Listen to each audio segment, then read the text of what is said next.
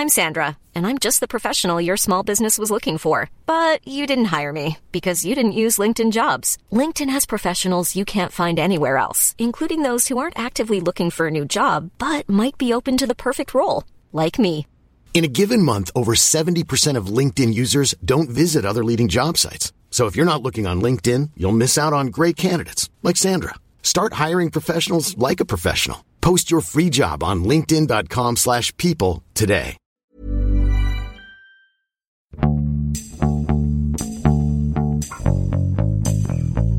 这本书非常非常非常好看，四百页长的名利场的文章。第一个感觉就是，它其实有点像半本高古轩的传记。一九四零年代开始，画商的影响力、画商的品牌价值，慢慢的在开始超过艺术家。这其实就这本书，我觉得他想呃描述和说明的一个一个过程。欢迎收听《艺术有毒》，我是 Sammy。我是胡胡，呃，这期还是我们上期的嘉宾陆小凡，然后我们接着上期的话题继续聊。对，我们继续聊 Boom 这个，哎呀，这个全称叫什么？Boom Mad Money，呃，Mega Dealers and the Rise of Contemporary Art。嗯，其实对关键词就是超超级低了，超级画廊。对，超级画廊主。那其实我们上一期已经介绍了这个现在在圈中最有名的或者曾经有名的，呃，五位画廊主的大概的背景啊，然后他们一些轶事啊等等。呃，这一期呢，我觉得我们还要继续再沿着这个画廊主的故事讲起。所以，我们其实因为这个这个书里面介绍的画廊主，我觉得他提到，咱们就不说他具体介绍他们的人物关系啊，但是他提到的画廊主的名字起码都有，呃五六十个人吧，有的吧。对对。然后我们可能还是想从这五六十个人里再挑选一一些现在比较活跃的，我们觉得很值得提的画廊。呃，对，我我想先说一个现象啊，就很有趣，嗯就是其实这个我不知道，呃，你们印象中这个四大画廊这个概念是什么时候形成的？就是我嗯其实对这个概念不是很清晰的。四大画廊这个概念嘛，或者四大这个超级画廊这个概念，应该说其实形成没有没有太长时间，所以更加不要提说什么前十画廊，这个可能就更加的变变动了。所以我，们到目前为止没有一个嗯没有聊的另外一点就是我们为什么称这四家为超级大画廊，就是是通过他们体量、他们的这个画廊数目、数字、全球开的数目，还是说他们的画廊的尺寸，还是他们的交易量？其实这个嗯好像也没有一个特别清晰我、觉得首首首首先是一个交易量吧，我觉得最起码嗯你应该要一年的总交易量要达到个三五亿美金，嗯这是一个硬性的标准。那如果你是低于这个这个这个交易量达不到的话，你肯定是排不进去的。嗯然后同时他们的一个共同特点就基本上都是在全世界，就是在高古圈开创了这个画廊连锁这个模式之后，就是其他这几个画廊都在跟进，跟进之后就最起码你要在呃纽约，他们基本上都在纽约有好几家画廊，嗯还不是就是有一个旗舰店，然后同时又有一些其他的纽约其他区都会有画廊，同时你必须要在伦敦有一两家画廊，嗯然后香港，呃，香港肯定要有，嗯。巴黎有没有？我不确定啊，好像 L A 肯定要有，对。吧？然后最起码这几个主要的城市你都要画廊，那么多的多的可能有十几家，少的有一个七八家这样的一个规模，所以才能称之为超级画廊。但同时也有一些后期的画廊在在追赶这个模式，所以就是就像前十名的高校有二十家一样，就前十名的画廊肯定有个二三十家自认为前十名的画廊。嗯，然后这本书里面，其实我们可以先先介绍一下，就是这个作者反复提到的，就是被视为第五家或者第五个这种超级画廊的那个 Mary Goodman。那么嗯这本书里面，其实它的篇幅不是很多，嗯但是它的最关键的一点就在于，他在很早的时候做画廊的时候，呃，就把里希特签下来了。嗯格哈登对，可能要更早，你要提的更早，因为我我因为 Mary Goodman 是就是我作为一个 女性画廊主，就自己希望未来能达到那样子的一个目标的是吗一个一个角色，对，因为她的她的就她的口碑，她的艺术家真的都太好了，就我个人认为啊，嗯就是我自己非常喜欢的一个画廊主，所以我这个画廊现在好像是以他本身本人已经八十多岁了，对吧？嗯，对对对然，后画廊存在也已经差不多四五十年了，应该有。没错，没错。其实他开始他的 career 应该是，呃，是是在 Castelli 家，就是他其实是以前是给 Leo Castelli 工作的，然后他帮 Leo Castelli 开了这个叫 Castelli Multiple，就做这个 Prince 的这个画廊。呃，那个时候好像是在七十年代，对对。对，卡斯特里也卖海报的，卖过没错没错，卡斯特里也卖海报的，所以 Mary Goodman 是那个时候就跟 Castelli 跟就是有很很很紧密的这种工作关系，然后他也是就是可以说是从一个 Castelli 的员工变成了一个自己独立的画廊主的这么一个角色，而且嗯。呃，对，然后他自己也是非常非常喜欢他的老板。他采访里头还说了嘛，他那时候就说 Gagosian 跟另外一个叫 Mary o 的，他就说他们是在 playing with the old man，呃，什么之类的，就是就就说他们有点太那个。对他当时还为那个凯斯泰利打抱不平过一次，anyway，然后所以 Mary Goodman 对就是女画廊主当中，我觉得形象非常好的这么一位，就是她跟李希特的故事啊，包括呃，我觉得因为作为就是我们三个人里唯一一个正在经营画廊的人来说，我们我再去看一个画廊好不好的时候，有一个有一个很重要的标准，就是我要看他呃他的艺术家跟他多久。就是 Mary Goodman 是一个特别好的例子，就是基本上进去的艺术家没有出来的，就他很少有艺术家是会被，比如说高古轩或者 David 或者被 David Zwinner 抢走的，他这样的 case 特别少。我觉得这就很说明一个问题嘛，就是可能这个画廊主他选择艺术家的时候，他的眼光是怎么样子？他可能有一类型的艺术家，就是那种不太容易会被别人抢走的，或者是说他的经营模式和方式让艺术家都很满意。所以我觉得这个是他自己就是很难能可贵的一点，然后包括他跟李希特的认识啊、相识，然后他怎么就是那个书里描写的那段，我觉得还挺有意思的。我不知道你们有印象吗？就是他跟李李希特的那一段。就是他，他独自一个人去里希特那边，然后他们两个人都属于像不像其他几个 dealer，就是很外向、很容易 social 那种人。他们是属于比较内向型性格的人。但是当两个内向型性格的人在一起的时候，就会发生灾难性的就是对话，就是两个人就是那种尴尬癌都犯犯了，然后两个人就是不知道该说什么，然后也不知道该聊什么，但是又没有其他的人在场可以去缓解这个很尴尬的气场，然后两个人就这样完成了第一次的对话，但是。这个李希特后来去回忆，就是说，虽然那一次他自己感觉到很尴尬，Mary Goodman 也感觉到很尴尬，但是他依然很赞赏这种就是有勇气独自前来，然后独自来完成这么一个尴尬对话，开始交往的这么一个一个人的努力。那个我觉得还让我印象很深刻，写的这一段。我是在那个我们之前不是做过那个关于李希特那个电影的那个博客，嗯，对对，那个博客里面其实上提到了一个李希特的纪录片。就叫李希特的绘画里面，其实出现了这个 Goodman 的，他出出镜过。那个时候也应该就是十十十年前左右吧，拍这个纪录片的时候，就是当时我真的没有，我没有。留意就是没有想到这是一个世世界五大第五大或者最起码你排在这个级别这个画廊组，因为他就是一个看上去就像一个老太太一样，就没有没有什么气场嘛，然后就颤颤巍巍的就走到李希特的工作室聊聊点展览计划就就完了，真的完全没有想到就是在这本书里面就不断的出现在这本书里面以这么重要的形象，但是好像这本书里面又没有特别多的细节。对他细提的细节其实很少，就是到到底他如何经营，他如何跟艺术家相处这些东西都提的很少，我们就只能从一些只言片语或者是从现象来看到他本身的这种特点。包括其实 Mary Goodman 还有一个特点，特别大特点就是刚才说那四大超级画廊，他们都做二级市场生意，就是他们都会去 deal with 就是不是他们的艺术家的这种交易，他们也会去做。但 Mary Goodman 是只做一级市场。然后呢，他所谓的这种二级市场交易也都只仅限于他代理的艺术家，他会去帮藏家去买卖销售，但是不是他的艺术家，他都不会去做。就是他是呃很少有的还在坚持只做一级市场的画廊，这是也是一个特点。但我们不能说它好或不好。嗯嗯，我是不是能够推测一下？因为因为那个李希特在见他之前，甚至跟他开始合作的一段时间内，实际上他是有两家纽约的画廊的。然后跟这个姑娘们合作一段时间之后，他觉得。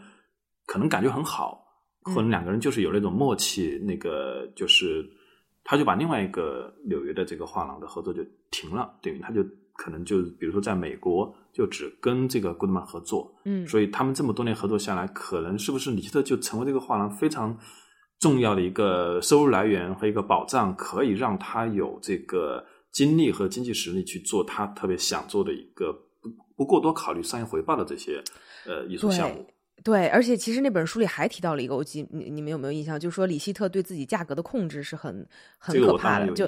对这个 这个事情，就是你会觉得其他的画廊主是不可能同意的。就 David 对 Swinner 或者是呃就高古轩更不要想了，就你怎么可能不涨价，对吧？就是他是硬性控制，无论有二级市场拍到天价，他不是最贵的在世艺术家吗？是吗？呃，第二，嗯呃，嗯现在不是了，现在不是了就是霍克尼嗯，霍克尼和那个他杰夫昆斯都超过他了。嗯。哦，那他第三、第四，anyway，反正就是很他前面嘛。但是李希特，我们其实上面也聊过嘛，李希特的作品在于他的作品量，嗯。他一张画嗯。两千万，他每张画都可以两千万。嗯。是嗯因为你杰夫昆斯你的那个大雕塑，你的代表性的作品只有那几件，嗯。霍克尼就那一件，所以所以总的来讲就是说，你代理霍克尼，比如说佩斯卖霍克尼，你霍克尼卖到了八千万，你也不可能说一下子价格涨涨很多很多。但是是。李希特因为他抽象的绘画嘛，那你一张抽象的那个系列能拍到两千万美金，按照正常的一个市场反应，你最起码你要涨到个一千万美金吧。嗯但是但是李希特跟这个古德曼的要求是一张画只能卖两百五十万美金，好像，是是是，他严格那就只有你拍卖价格的八分之一。对这件事情，就可能就觉得一般的画廊主，或者是稍微有一点野心，就是想多赚钱的画廊主都没有办法接受的一个条件。但是，呃，也许这就是为什么 Marian Goodman 跟李希特合作了几十年都非常顺畅的一个原因吧。但是是不是比如说他对画廊的这个厂家的要求就会特别严，他就不会像高古轩那样的一些厂家那样，就是这个厂家在画廊能够给你这么便宜的价格买一张里希特，那条件第一你肯定是不能卖了，你一旦卖了你就你就从我这个画廊名单上永远的拉入黑名单。嗯其次的话就是说你必须要表现出对我画廊的其他艺术家的一个支持。对我觉我觉得这个是是是肯定的，而且就是像他们这样子的艺术家和画廊，一定有一个非常严格的这个 藏家名单。我觉得就什么样的人能持有他们的作品，这个都是很严格的。嗯，然后呃，其实正好从 Mary Goodman，因为 Mary Goodman 是我们现在录播课呃就是说的这几个画廊当中，算是除了那个 Ursula Hauser 以外的唯一的这个画女画廊主。然后其实这个书里头有一个章节也都在。呃，也不算一个章节吧，一个章节的一个部分在说女画廊主这件事情，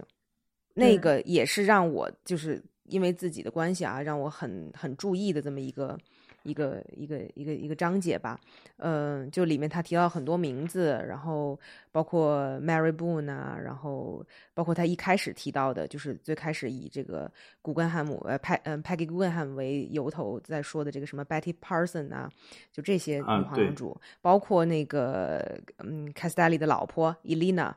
嗯对，Paula Cooper 啊，Barbara Glasstone 啊，还有三零三 Gallery 的那个 Lisa Spellman，就这些艺术这些这些女画廊主，它里面都有提到。然后其实，嗯，在说这些画廊主之前啊，他那个书里也提到一个我自己也在想的事情，就是说为什么女性。呃，画廊主或者是女性艺术从业人员的这个一背景，就或者他们教育背景，比男的这种 dealer 的背景要就是更加的职业化，或者是更加的科班出身。就是我们看到我刚才说的这些所有人的名字啊，女画廊主全部都是艺术科班出身，他们都是学艺术史或者是艺术专业相关专业的。但是我们刚才说那些人，Gagosian 对吧？他是学什么的？学英国文学对吧？学学英国文学，啊、d a v i d Swinner 学什么？就音乐，对吧？就是好像啊大家的这个背景都不太一样，就他们都不是从艺术出身，而好像如果你要而且不仅是不仅是不学艺术生，他们的学历比这些女画廊主要低很多。对要低很多，好像这些人就可能读到研究生、博士啊，甚至等等等等。但是就是男的，好像就没有这个需求，而可能你作为一个女画廊主来来说，你可能觉得你需要用这些知识来武装自己，然后才能在这个行业内有一席之地。就这个是这个书里只是轻轻点水点出来的一点，但是我也觉得是，嗯，一个挺让人没有那么舒服，但是一个一个一个。而且还有一个，你你注意到没有？我记得书里应该是这个意思，就是说在呃七十年代吧，画廊的萧条期，就是很多你即便是这种高学历的艺术专业毕业了，嗯你都不一定能找到工作。对导致他们如果想从事这个艺术这个行业，只有自己开画廊，对你没有别的画廊可以去，所以可能就是说，刚刚我们提到一些女画廊主，就是在这样的背景下没办法了。我喜欢艺术，我想经营艺术，我想跟艺术家一起工作和生活的话，我只能自己开一个画廊。可能我的本意就是想去一个画廊做一个经理，或者是做学术方面的工作。但是在画廊萧萧条期的时候，根本就没有这样的机会作为女性。那个时候，可能女性在职业上也没有像现在这样，呃，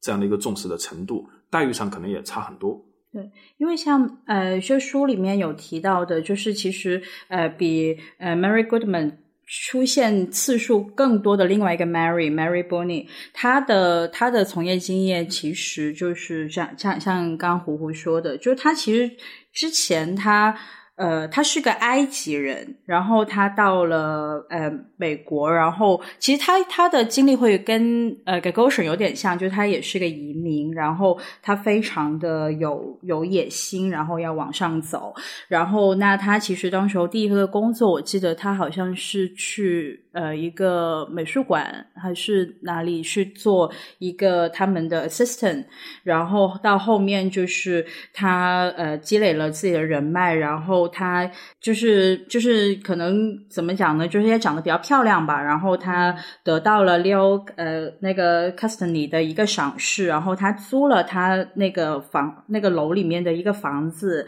然后呢就是然后也也邀请他跟他共同去做了一个 art show，就是给他就是代理的一个艺术艺术家那个 Julian 呃什么 Slabell 呃 s l a b e l 然后就是。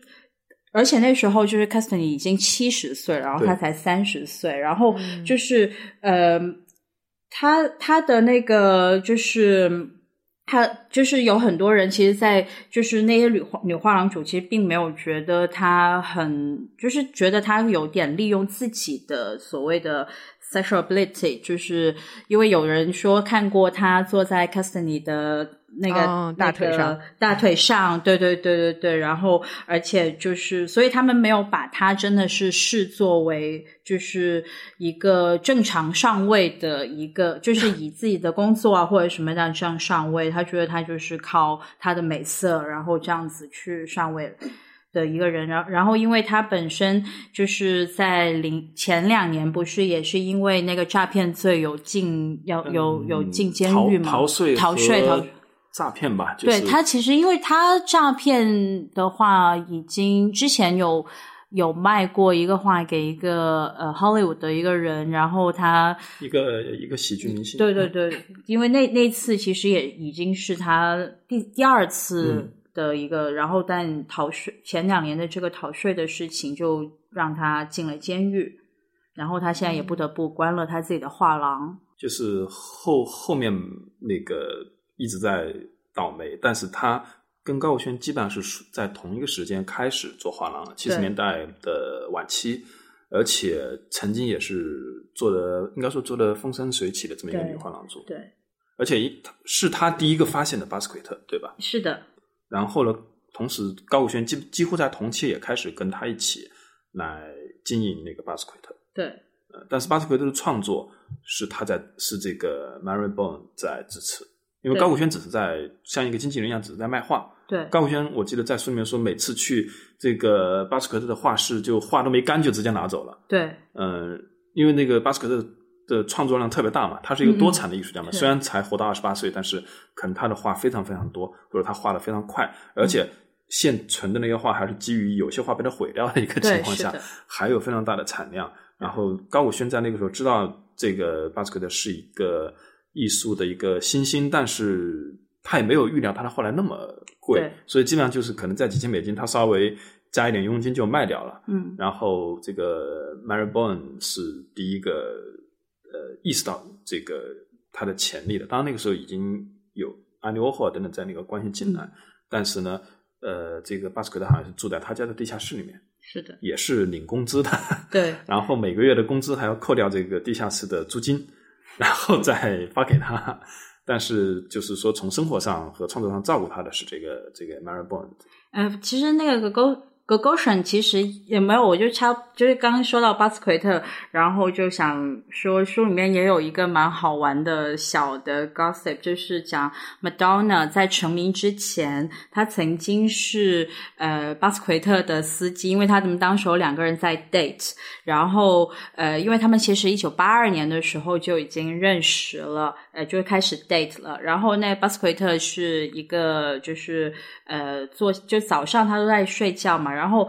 ，Madonna 就会开着那个呃 g o s h e n 给他的车，哎，给巴斯奎特的车，然后就出去做运动啊，呃，然后呢去跑步啊，然后还有就是跟这些画廊主们的 g o s h e 这个价格，然后等到她男朋友回来，就然后她就再开车回来，等等等到那个时候，其实那个巴斯奎特就就起来了，就就说这个小细节，让然后我看到的时候觉得哎，还蛮有趣的。嗯，就原来麦当娜还做过这些事情是吧？对对对，以前我是看到过这一段，但是没有想到那个时候其实麦当娜没有成名，就巴斯奎特事实上在艺术圈内已经已经比较有名了。对对对，而且想一想，麦当娜还住在 Gagosian 就是提供的房子里面。不是不是，房子是那个呃是这个 Marin Bone 的，对，车是车是 Gagosian 的，对，所以他们因为对对，可是我记得是好像是他们去 L A 做展览，嗯。哦，对对对对，那个在 L A 是这样，对 L A 是高古轩提供的，对对对，嗯。那这个我我我不是很确定的。总之就是说，巴斯奎特也是属于就是生前好像就一直比较潦倒吧，好像因为他一直要吸毒嘛。那你要去买，他生前已经很有名了，而且他挣很多钱，那书里不也提到了吗？都能挣到上百。但是呃，但是这个钱很快就花掉了，对，就就没有留下什么钱，嗯，对。就是沿着这个往下的话，其实我觉得到目前为止啊，就是唯一还做的很好，而且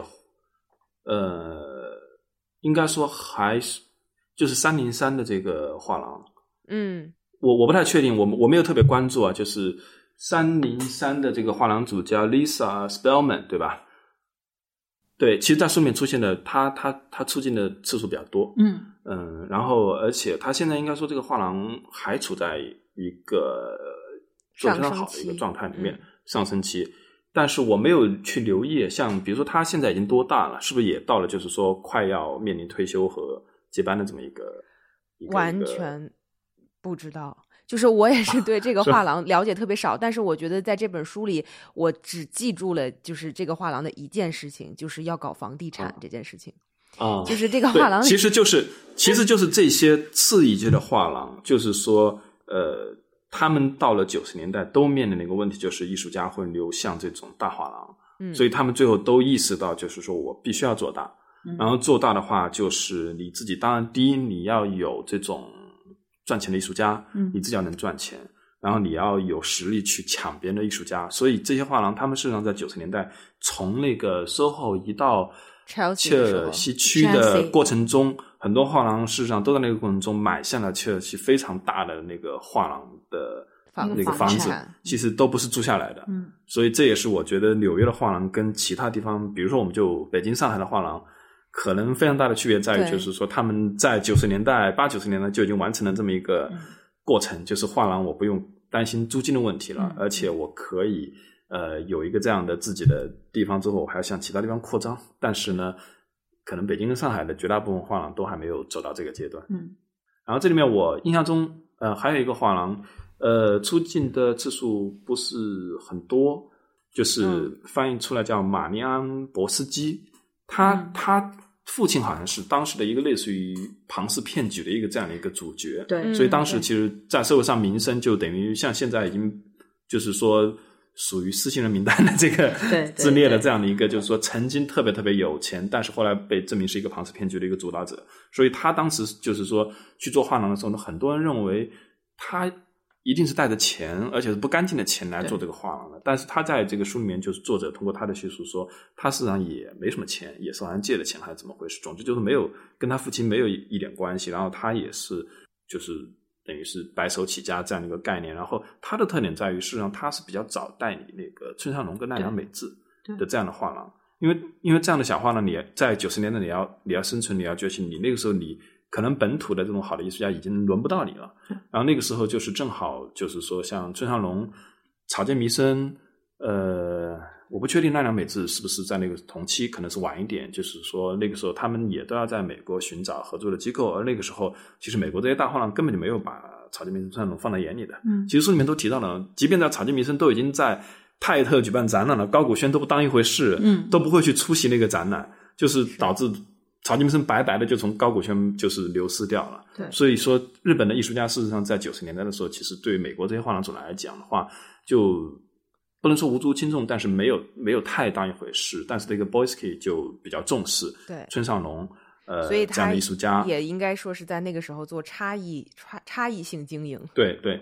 对。但是因为村上龙对他，他蛮惨的。我觉得他，他，他最后就是孙尚龙离开他的原因，不是因为钱，不是因为什么，是因为他生了孩子。哦然后就是在在零零呃零五年的时候，就是呃这个就是孙尚龙决定要离开他，但那个时候就是他会觉得说他当时候呃不能就是一边一边哺乳一边做一个全职呃好的一个这样的 dealer。对对对，我觉得这个是就是我不知道，可能对于女性画廊主来讲，我觉得这个可就现在，我觉得当然不会有艺术家讲这种话了，因为如果这样的话，应该会被艺术圈就是封杀吧。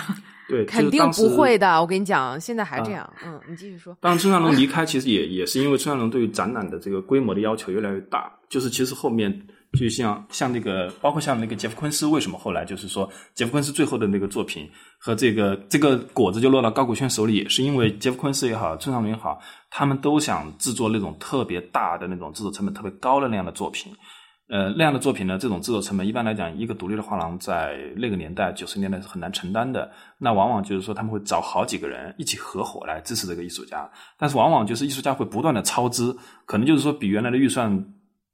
超过五到十倍这样的规模，导致就是这些画廊组自己也没有实力去支持了。那像杰夫昆斯的这个案例，就是村上龙后来那个那个高古轩后来站出来，嗯就是说接过了这个烂摊子，然后让杰夫昆斯完成了作品，最后这个作品又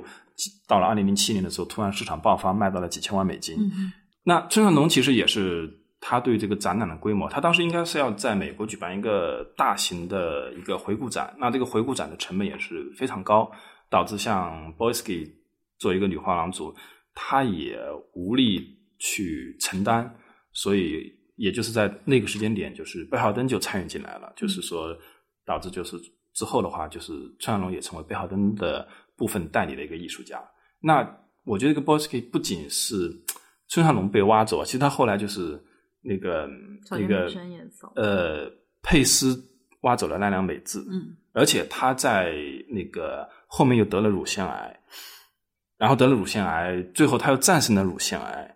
然后在这个过程中呢，他之前的一个艺术家 Frank Stella 就是回归了他这个画廊，才就是说导致他后面就是说又重新就是说这个画廊又起来了。总之就是呃这样的状况，就是你不太能想象会出现在这种男画廊主身上，所以这也从这个侧面能反映出一个女画廊主背后的一个不容易辛酸吧？对对。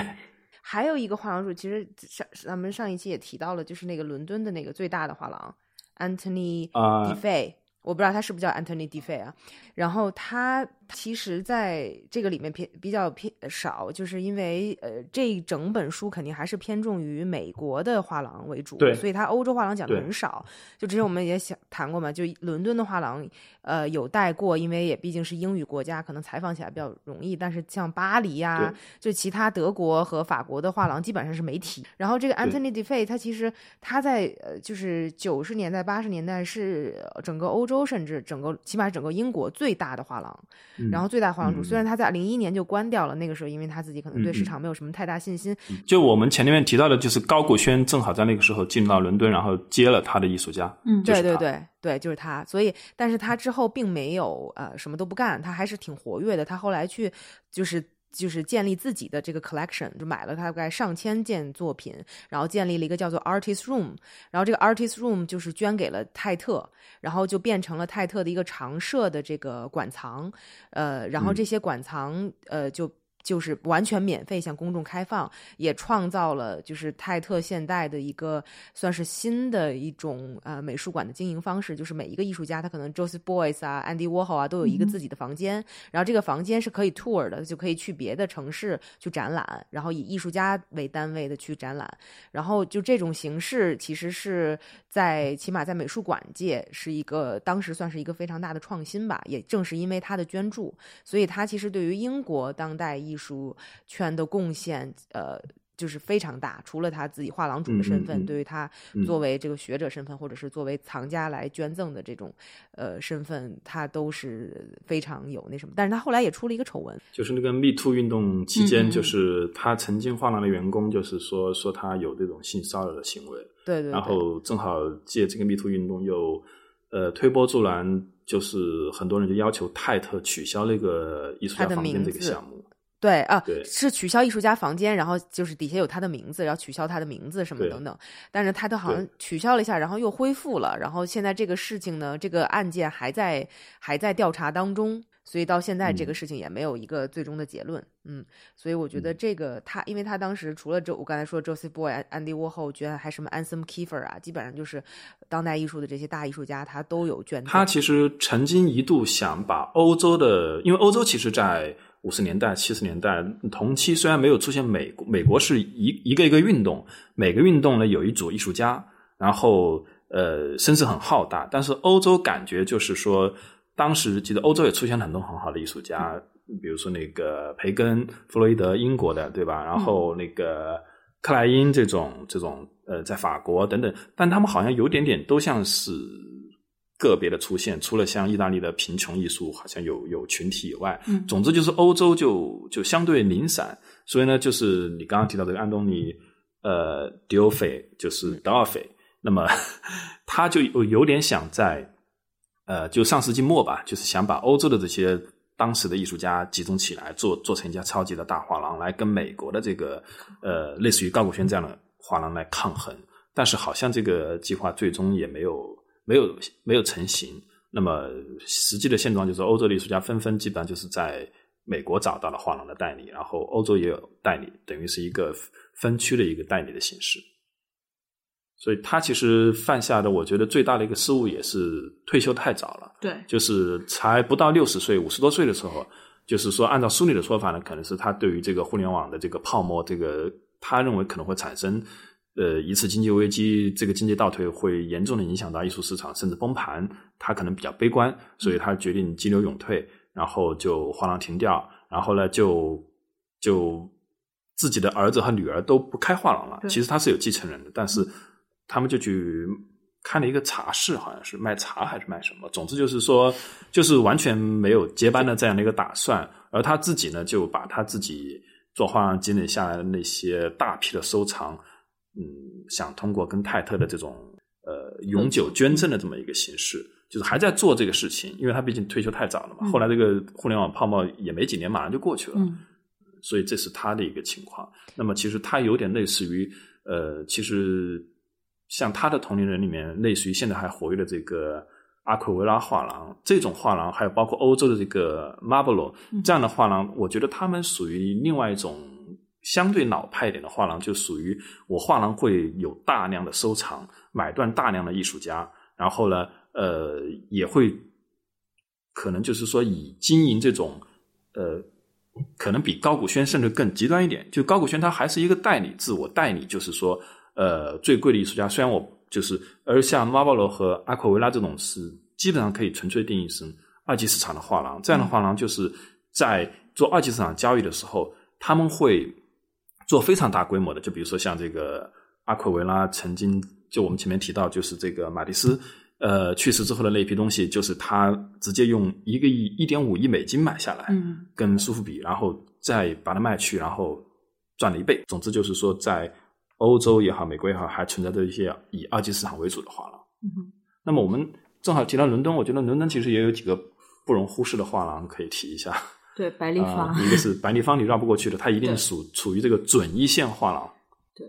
但其实是在我以前的从业的时候，我们其实反而就是把白立方放的位置会相对更前面一点，就可嗯。能就像刚刚我们说的，像 Goldman 的画廊可能也没有说，呃，我们会经常提起，但白立方这个名字，我们就是会经常会会出现的。嗯嗯，对，他也可能因进中国为是这个早嘛，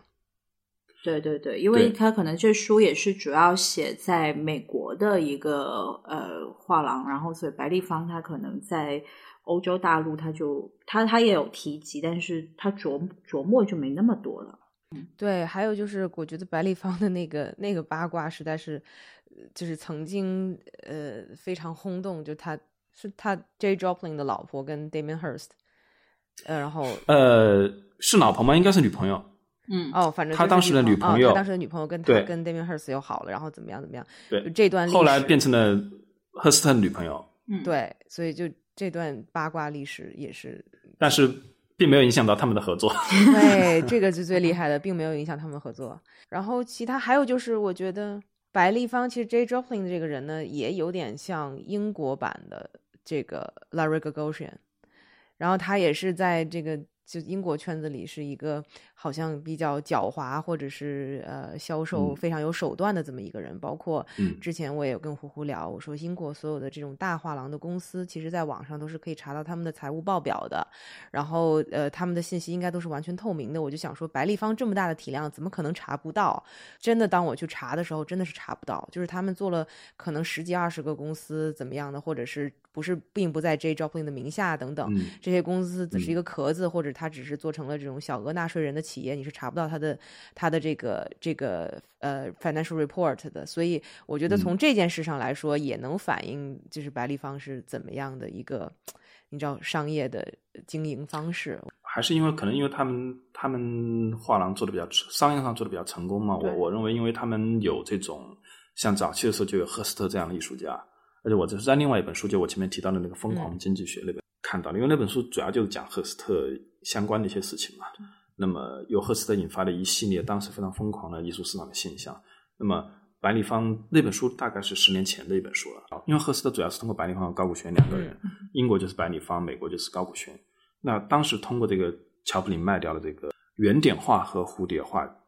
接近一千张。那这是一个什么概念？就是我我认为就是对很多画廊而言，就是你很难想象，第一一个艺术家的产量，就是光一个就一两个系列，因为那它最绝对超过三千件了，对绝对的，对吧？对三五千件都有可能。然后呢，你通一通过一个画廊就卖掉了一千张画是原作。那到底是谁在买？会有一千个藏家一人买一张吗？还是说一个藏家买一百张？到底是一个什么概念？就是这也是为什么他们就是说像高古轩这样的，他们会变成一个超级低了，就是因为你跟普通的画廊做的完全是不是一个事情？你能想象吗？就是说，第一个艺术家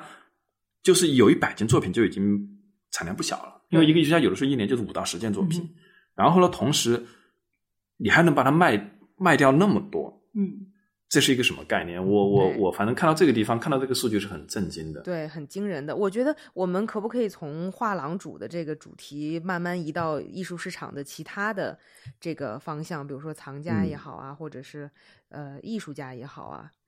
我们要不要聊一聊？我把我看完这本书的一个最大的感受，就是先抛出来好了，就是说这本书作者本身呢，他是一直隐藏自己的观点的，但是你看完这本书的话，呃，你肯定会得出一些自己的结论。那么我的结论就是说，就是第一呢，你会发现，就是说画廊永远是在走马灯的在换，没有一个永远的王者。就是说，我就即便现在高古轩，那他面临最大问题接班人的问题，对吧？对，那么像现在的这些四大，这些在十年前可能我们都没有意识到。你看十年前的那个纽约跟那个是的伦敦的画廊的名单里面，有的画廊已经消失了。嗯那么呢，画廊也好，艺术家也好，其实他都有自己的一个巅峰，都有自己的一个周期。就像这个 Castany 他带领的那个 Jasper Jones，曾经在美国是最贵的艺术家，但是后来他永远他的他就停留在八十年代末了，进入九十年代之后，他基本上就已经从巅峰滑落了。那么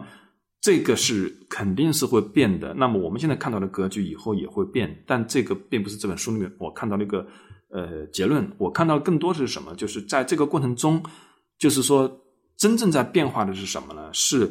呃这个艺术圈的最有权利和最有话语权的人的角色在在转变。那么在呃美国，在画廊这个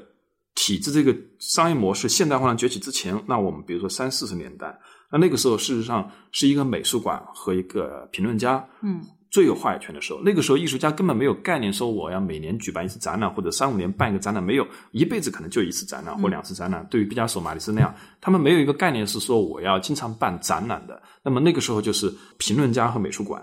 就是说，是最拥有话语权。如果你能够作品在生前是哪怕是死后在美术馆展览，那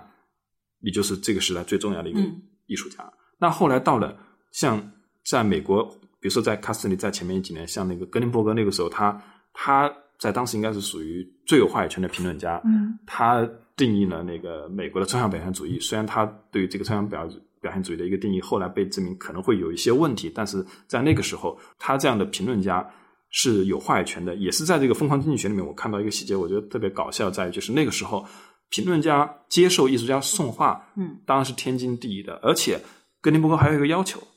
我可以随时要求更换，就是说你送给我这张画我不喜欢，我可以要换另外一件，嗯，这也是在当时可以发生的。那到现在为止，你现在肯定不太可能会有这样的状况了。评论家的这个重要性，其实对于这个市场的影响一直在降低。那么。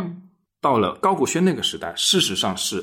藏家跟拍卖会的一个崛起。就是说，高古轩抓住了藏家，而藏家对于这个市场的影响越来越重要。某种意义上而言，是那种新的藏家，呃，决定了高古轩。这个模式的一个出现，但是为什么后来我可以中间就是提一个异议嘛？可以，可以。呃，你刚才说那个市场上确实是这样的，但是我觉得以前并没有分的那么开。就比如你说当评论家非常有权话语权的时候，那个时候就是没有所谓的市场和学术的分，就是分项的，就是你可能卖的，你可能卖的就是美术馆，就是因为私人藏家所谓的艺术上太小了，所以没有这个分别。对对，那那个时候几乎也没有太多的这个，因为没有还画廊还没有形成规模。对，然后就拍卖行的生意也很小的，然后等等等等，所以这也是一个原因。然后第二是现在呢，就是你艺术市场和学术是完全可以分开的。就你市场上很受认可，就拍出天价的艺术家，他可能在学术成就上或者是美术馆认可他某些方面，他并不一定能呃两个是完全划等号的。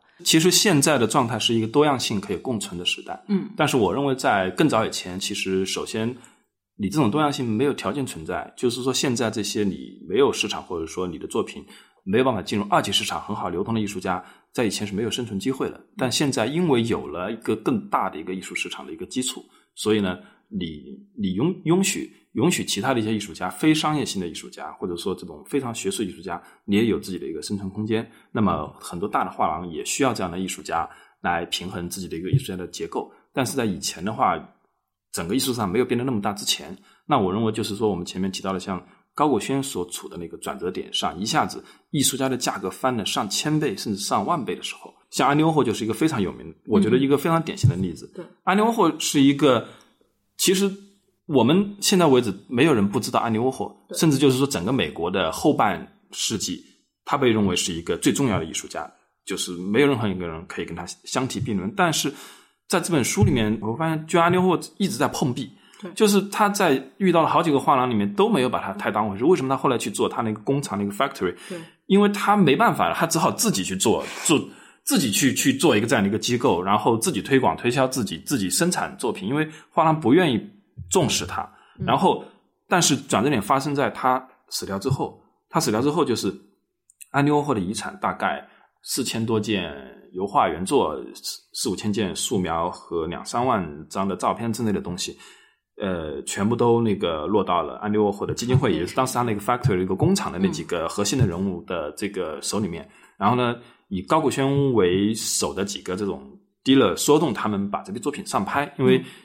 安安迪沃霍的基金会也需要钱。然后这批作品上拍的过程中，突然涌现出来非常多的买家，不断的推高安迪沃霍的价格，然后。整个安利沃的市场一下子变得非常贵，然后所有人都在里面获利，整个藏家大的藏家越来越多，而这些获利的人又可以去买高古轩卖给他们的其他的东西，嗯，整个收藏的群体就是变得更大更广，而且里边也是对于这个当代艺术，它最大的那个藏家叫什么？R a b i 穆格拉比是吧？嗯嗯，对他们其实他们在买安利沃之前都没有买过什么东西，对。他们就是当当时，他们突然意识到，也就是可能跟当时整个经济的环境有关，意识到就是说那个时候可能股市没有什么投资回报。那个时候，他们突然意识到艺术市场可以成为一个不仅是避险，甚至是一个回报率非常高的一个市场。而这个穆格拉比家族决定就是赌安利沃霍一把，他们就把安利沃霍当成是二十世纪，他们认为安利沃霍一定会成为二十世纪最重要的艺术家。而在那个时候，事实上，他的安利沃霍的名气可能还没有超过那个 Jasper Jones 对和劳森伯格这样的艺术家。但是呢，这个是靠拍卖会改变的这个局面，就是一下子，呃，当时各个领域的这个最有钱的这个人都纷纷开始去大量的买进安迪沃霍，因为安迪沃霍的作品通过高坤等等，就是大批量的卖出。那高古轩自己本人也在拍卖会上去买进安迪沃霍，应该说安迪沃霍应该是让高古轩，呃，赚了非常多的钱，才有实力去做后面的扩张。嗯那么在这个时候，我觉得整个市场才变得更大，所有的画廊都有了更多的机会，因为有更多的钱进来了，更多人意识到，就是说原来那个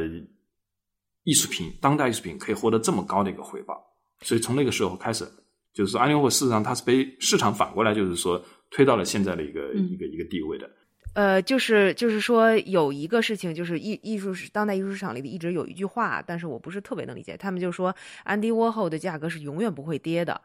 呃，就是大家都会这么说，但是没有人知道为什么。透露一点为什么，一个是说这些大藏家来抵这个价格啊，包括 Gagosian 一定会顶价格在拍卖会，还有一个它里头提到了一次性的这个小猫腻，我觉得特别让我长知识，就是那个幺零三幺 Exchange，你们看到了吗？有印象吗？就是我看过了以后，因为我当时没有标，我就没有记下来，我现在就找不到那页在哪儿了，我就只是写下来啊幺零三幺啊 exchange，就是一个美国的一个法律，翻译成中文叫做幺零三幺延税法，就是说呃很多时候都用房地产，就是你在卖房买房的时候不会涉及到一个税的问题嘛。然后，但是如果你是同等 A 和 B 呃同等类型的或者同等价值的房产在交换的时候，你就可以省掉这个利得税。呃，这个延税法在美国是存在的，而且很多画廊是用这个延税法的。具体我不是很清楚，但是你说的这个这个这个名词我看到过很多次。对，所以就是啊这个是我我是完全不知道的，我看了这个之后才知道。然后他们怎么来推安迪沃后，他是这样的，他他里面分享了一个就是呃。就应该说是 dealer A 和 dealer B，然后可能 dealer A 呢，他去拍卖行，他送拍了一件作品，送送拍了一件安迪沃后，然后呢，这件安迪沃后的作品被 dealer B 给买回去了。然后呢，那就创造了一个这个拍卖的记录嘛。就比如说，我一定要是 one million，、他们已经谈好了，我一定要是 one 呃 ten million 之类的拍下来了。拍下来之后呢、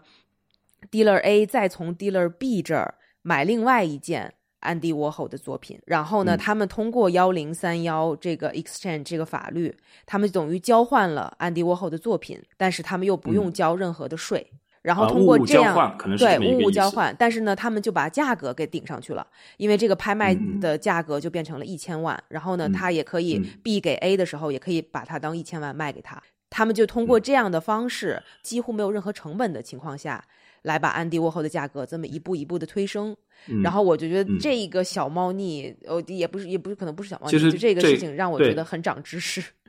这这个呢，我我认为不是一个决定性的点，决定性的点在于，其实安迪沃霍死掉了，这个是最关键的，而且他留下了大量的作品是没有经过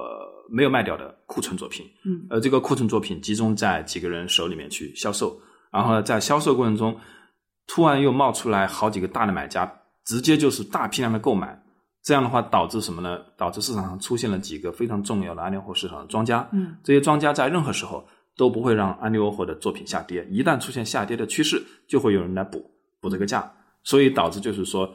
安利后的市场变得非常的安全，而所有在前期去批量购买呃安利后的这个价格的人都受益于安利后价格的上涨。嗯就是这个穆格纳比家族、安利后那个高古轩本人，然后还有好几个类似于穆格纳比家族这样的这个藏家，那么。这个就是安利后这个这个案例里面我，而且他他的作品非常多。当然，后来那个安利沃霍那个基金会倒闭，也是因为作品多到就是他们自己都没有办法判断哪些作品是真的，所以最后就就这个我我完全同意，我只是就是发现他们可以用几乎没有成本的方式来去做这种炒作。因为安迪沃霍的作品其实是在他去世之前、去世之后的一段时间是下跌了一阵子的，然后大家怎么让他把市场给他弄回去？他们用这种这种是他们手段之一了，但我觉得这种手段在我看来就是哇，我们这种人想不出来。对，但是安迪沃霍，我觉得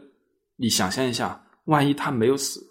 其实安迪沃霍死的时候年纪不大，对，其实安迪沃霍他自己都意识到了，他说死就是死亡可以让我成为巨星，类似这样的一个概念，好像是吧？他只有死了才会变成这样。他事实上在生前他并没有像他死后得到那么高的一个声誉，他生前没有那么大的权利，嗯，他左右不了一个画廊，左右不了市场。比如说像现在这种杰夫·昆恩斯，甚至像 Cos 这样的艺术家，对，在生前拥有的影响力和权利都比安利沃霍生前大得多。虽然安利沃霍在那个时代已经是无人不知、无人不晓，他通过这个传媒，通过什么什么这些东西，就是完全就是改变了这个就是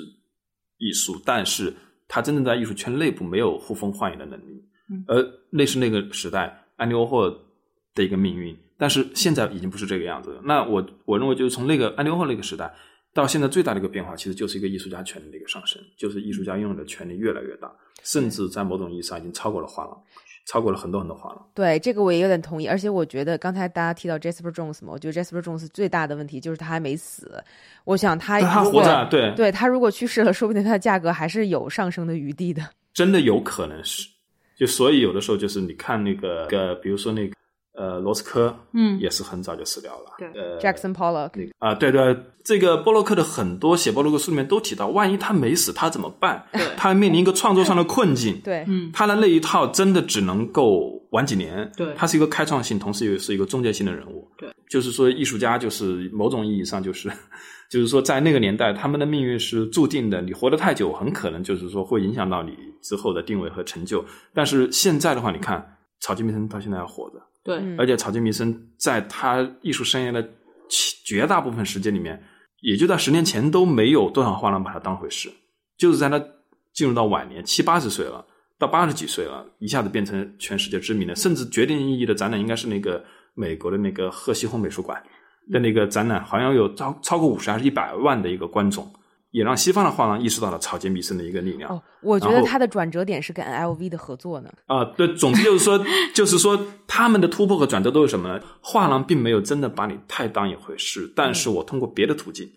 比如说直接抓住了观众，观众买单啊，就是我一百万的观众，然后跟这种奢侈品的合作，其实村上隆也是因为跟那个 LV 的合作嘛对，我弯道超车了，我没有经过这个画廊的这个一步一步往上的这个体系，我直接通过别的方式。那比如说像 cos 更加，我直接通过 Instagram 或者通过玩具，通过这种方式，我直接绕过了画廊，然后这个藏家和观众买单了，然后突然就是画廊在这个中间感觉有一点点被架空了。更重要的是，现在的这些这种超级，我不知道有没有什么 mag artist 的这样的一个说法，这样的艺术家，他们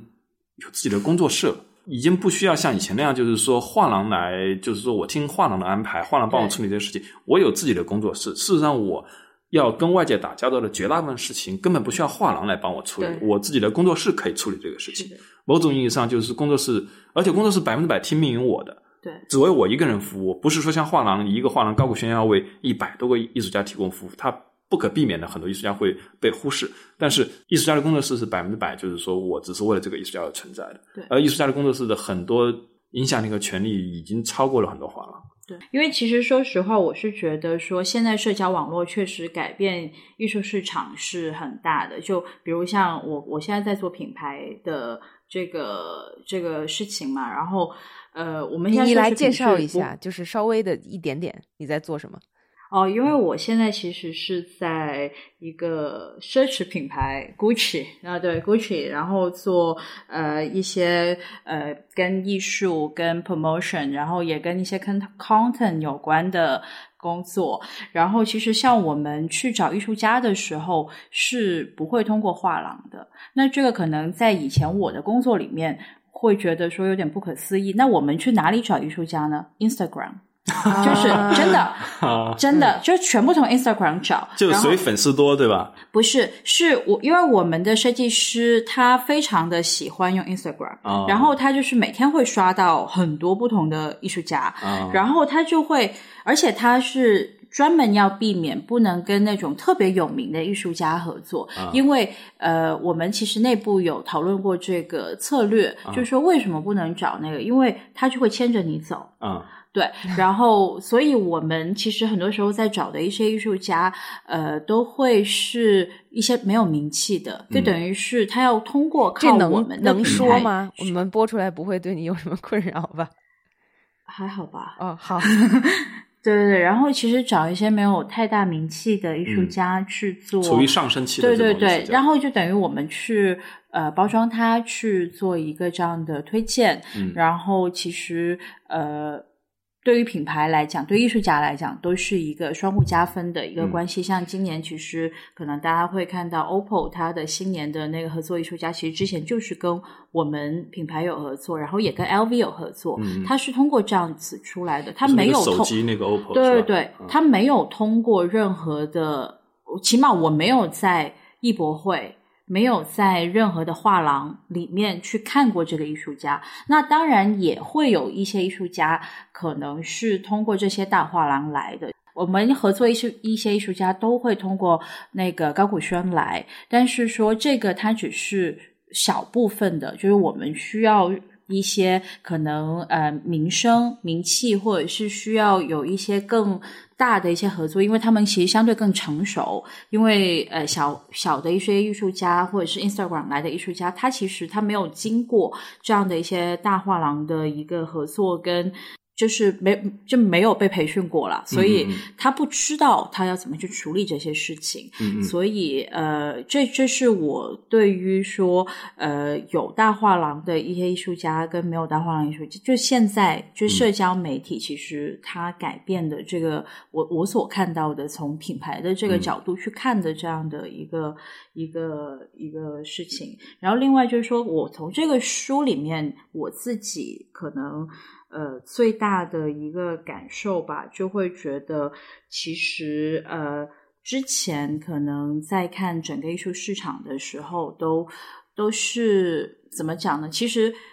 这个书它告诉我一个点，就是其实艺术它其实也是商业的一种，然后它呃每个画廊它就好像不同的公司，然后它怎么样去把呃艺术。这个东西去推给不同的人，然后怎么样去制造更多的价值？嗯，他把可能在艺术表面上看来比较，就是大家会觉得啊，做艺术比较高雅或者怎么样，他把这一层可能伪善的面面具撕掉，或者说我们从现在的这个艺术圈的一个。可以把它提炼出两个字，就是品牌，就是艺术越来的越越越被迫或者是主动的去变成品牌。对，艺术家变成品牌，画廊也被迫成为品牌。现在画廊的压力在于，我的艺术家品牌超过我了，我要怎么办？我必须要比艺术家的品牌一定要价值更高才行。对。那么这是现在的大画廊完全是压力。嗯，没有提，就说这个艺术家的作品怎么样怎么样，他没有做任何的艺术作品的评论，或者是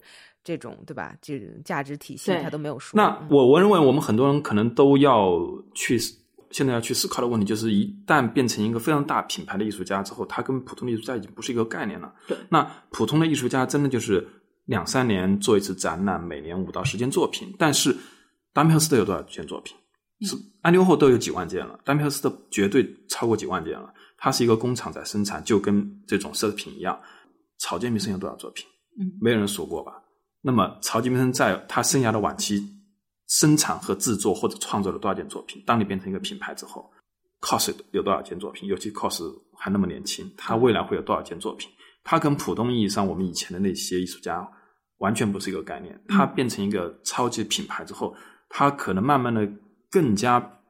要像奢侈品品牌那样去经营，嗯，那么保证它的品牌价值不断的就是上升，在艺术家甚至去世之后，都都要变成一个永恒的这种可以不依赖于艺术家的创意和个人而存在的一个品牌。这这个是目前我觉得正在发生的一些事情。对，而且他们的创作其实他已经不基不不不基于说我是一个架上，我是个雕塑。他们现在就是评判我们评判这些作品是否成功的标准，第一个是他在同样的 social media 上面它的传播，它是否能够呃就是更大规模的去传播。呃，因为像 cost 的东西就是的，就是你看他当时候在中国台湾，就是做了那么大的一一个一个孙中山的那个对对对对对对，做了那么大的一个一个雕塑，他他为什么？他不是为了说这是表达我对于台湾或者是对于什么的一个态度，只是讲说这个东西很适合拍照，就是所有人看到就是我来这里，就是我作为一个品牌，我要占有这个地方，就是甚至就是说对让你们来打卡，然后台湾完之后我就去富士山再做一个。对，是的，就是其实还有就是这个 image 它怎么可以被 copy 跟用在不同的东西上面，就是包括像它跟呃优衣库的合作，它跟迪奥的合作，其实都是它把这个形象被使用在了不同的。呃，就是日日用品上面去，他没有想说我这个东西我要怎么样去进美术馆，这个跟以前艺术家想的事情完全不一样。就以前艺术家觉得说我一定要去美术馆做一个展览，学术性怎么样？现在这艺术家完全不思考但是。但是我可以补充一点信息啊，那为什么 COS 会离开贝浩登？现在贝浩登肯定很郁闷，对吧？因为啊，COS 离开直接就贝浩登了吗？去哪儿了？离开了，对离开了，COS 离开贝浩登了。嗯，其实其实今年上半年的时候，我在也是一些藏家呀、艺术家就吃饭的时候都聊过这个问题，就是 COS 需不需要画廊？我的我当时觉得我倾向于 COS 不需要画廊。那有个艺术家他说 COS 也需要画廊，因为 COS 也需要去在艺术机构做展览。那么我目前听到的一些看法和观点就是，COS 其实现为什么离开贝尔登，是因为它需要更高级别的画商和画廊把它带进类似于 MoMA 和 Guggenheim 这样的地方做展览。他已经不再需要说我在他以前做过那些地方那种展览规模了。那么如果你现在的画廊没有办法马上就让我升升高到这一步的话，那对于 COS 而言，为什么不自己做了？因为他拥有这样的能力。贝尔登已经是一个在过去几年成长速度最快的画廊了，是的，对不对？一个被称为法国版高古轩吧，好像对书里面都有被提到，那么努力的一个画廊，他在全世界的分这个这个呃空间，其实都应该超过佩斯，嗯就是开店速度是最快的，嗯，在香港、上海都已经有店了。对那么一个成长速度这么快的画上，赶不上一个艺术家的成长速度，对，这就是目前面临的问题。是的，嗯而且无论是贝浩登也好，cos 也好，都很年轻。那么未来再过十年会发生什么，真的很很难预料。是，而且其实我是觉得说，因为我现在在品牌工作嘛，我们其实有发现一个现象，就是，呃，现以前可能是画廊他会来推荐艺术家，但是现在是所有的品牌，因为他们有营销的需求，他们都会主动的去寻找艺术家，他其实也一部分的去取代了，呃，画廊他可能。对于艺术家的一个推荐的一个功能，因为像我知道的另外一个可能做硬奢侈的一个品牌，他们是他们做 PR 的同事，基本上是一年有一半时间都是在见不同艺术家，他他们要做不同的艺术项目。然后，那其实这个听起来不是跟做画廊的很像吗？但是它因为是个品牌，它可能做的东西可能更贴合我自己本身的。呃，就是品牌调性，然后它呃，我也跨过了一个画廊一个合作的一个东西，然后我就直接跟这个艺术家谈了，我也不需要来回回这么多。所以其实说，我觉得未来画廊的角色可能会被更多不同的机构去架空。那他现在其实说。画廊，他可能未来他自己的定位应该是怎么样子的？我这个我觉得我也想听听 Sammy，我完全因为他你在经营，对，我完全同意。当然，这个这个其实这个话题在这书里没有提到，但是我觉得你提到了以后，我也在想，因为他这个书里没有表达观点嘛？对对，然后他但而且但是他有提到，就是说这个画廊的生态在一直不停的变化嘛，然后可能很多嗯。大家看起来不错的画廊、很学术的画廊都在慢慢关门啊等等，就说明其实，在西方、嗯。就在中国这个问题更加严重，就是说画廊要如何生嗯。存下去，它扮演一个什么角色？就像说的那种就品牌，就是我因为我们有很多年轻艺术家，然后可能就是就是很符合很多品牌的调性，是很符合合作的，所以我现在都觉得我在我们在做画廊推广艺术家就是艺术作品卖作品的同时，其实应该在担当另外一个角色，就是经纪人的角色。其实就有点像真的像演艺圈的那种角色。我觉得这个是嗯也可能有越来越多的画廊主，也许啊，反正我现在是有这个意识，在要想要去建立的一个角色，就是经纪人的角色。就我们要替艺术家去跟这些品牌合作，因为毕竟品牌在跟艺术家直接对接的时候，品牌是强势的，艺术家是弱势的。嗯那这个时候，其实有一个中间人介入的时候，反而好帮艺术家去争取一些利益，而不让品牌去就是直接的怎么样？就是我觉得有需要那个角色。然后其实现在很多人很多画廊就没有在做这件事情，他们也主动的不不不想去做这些事情。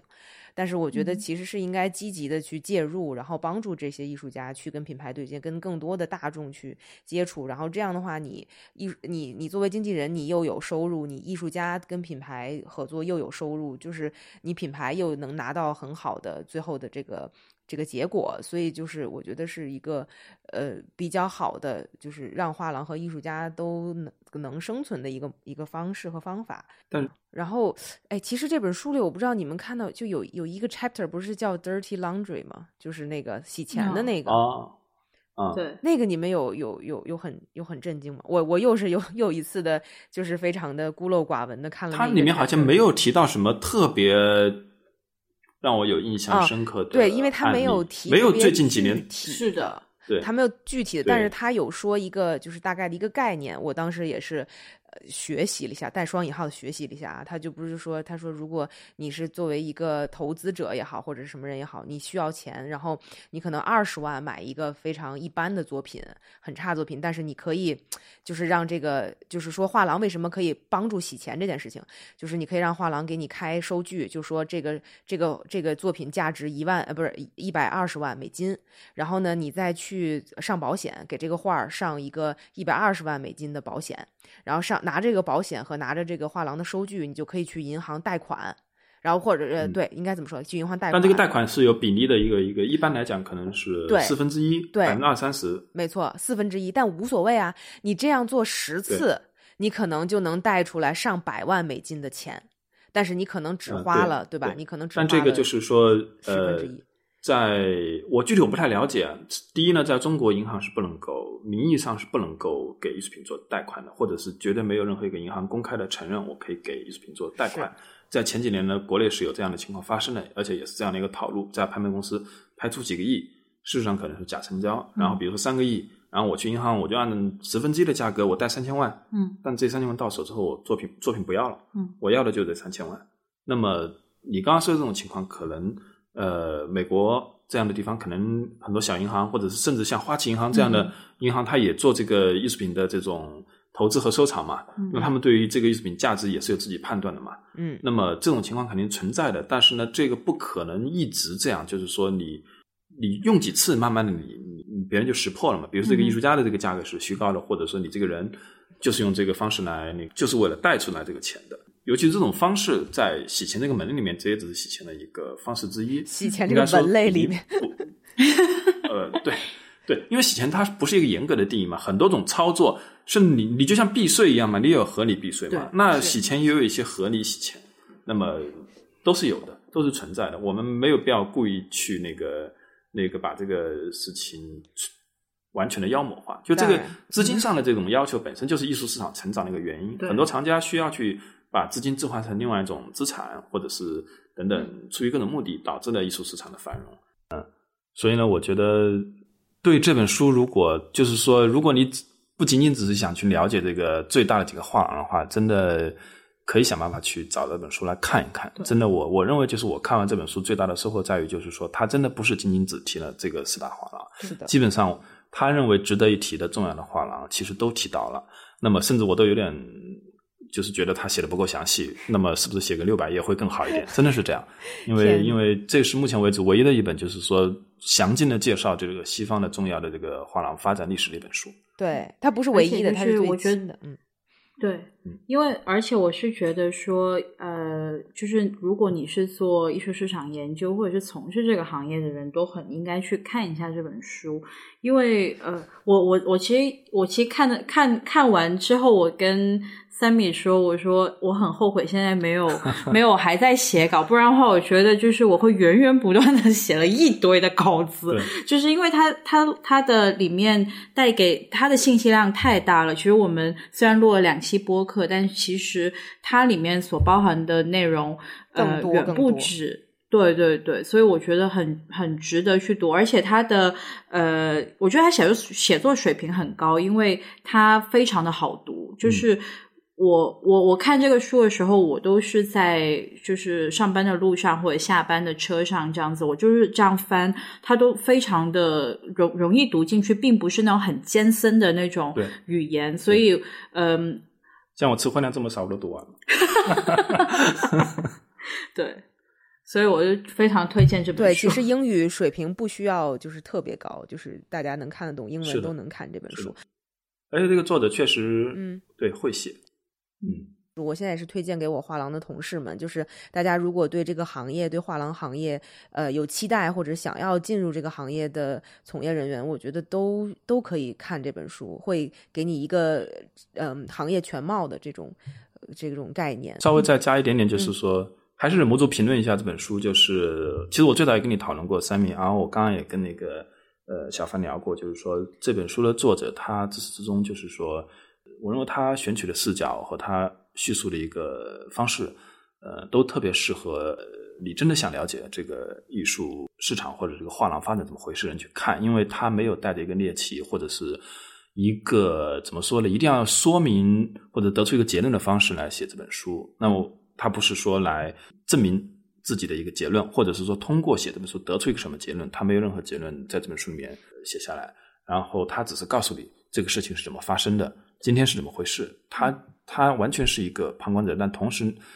你感觉就是他做了非常详细的研究，包括你看他给出了所有的这个资料来源，而且他的后记里面也讲到了，他确实是尽他所能把能够采到的人全部都采到，对，就包括像高古轩，他觉得高高古轩是不太愿意，最开始不太愿意接受采访嘛，但他说最后好像高古轩是说的最多和最坦率的，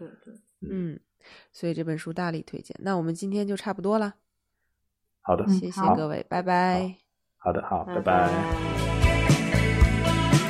感谢收听《艺术有毒》播客。这期节目中，主播们有一些英文人名的读音错误，还请听众们见谅。《艺术有毒》播客是由两位艺术从业人员主持的艺术读书的跑题节目。我们的节目可以在 Artist Poison 官方网站、苹果播客、Spotify、喜马拉雅、网易云音乐以及荔枝电台收听。我们在微信官方公众号和微博上准备了更多与节目有关的信息，您只要搜索“艺术有毒”，读书的“读”就可以找到我们。Mom deserves the best, and there's no better place to shop for Mother's Day than Whole Foods Market. They're your destination for unbeatable savings, from premium gifts to show-stopping flowers and irresistible desserts. Start by saving 33% with Prime on all body care and candles. Then get a 15-stem bunch of tulips for just $9.99 each with Prime. Round out Mom's menu with festive rosé, irresistible berry chantilly cake, and more special treats. Come celebrate Mother's Day at Whole Foods Market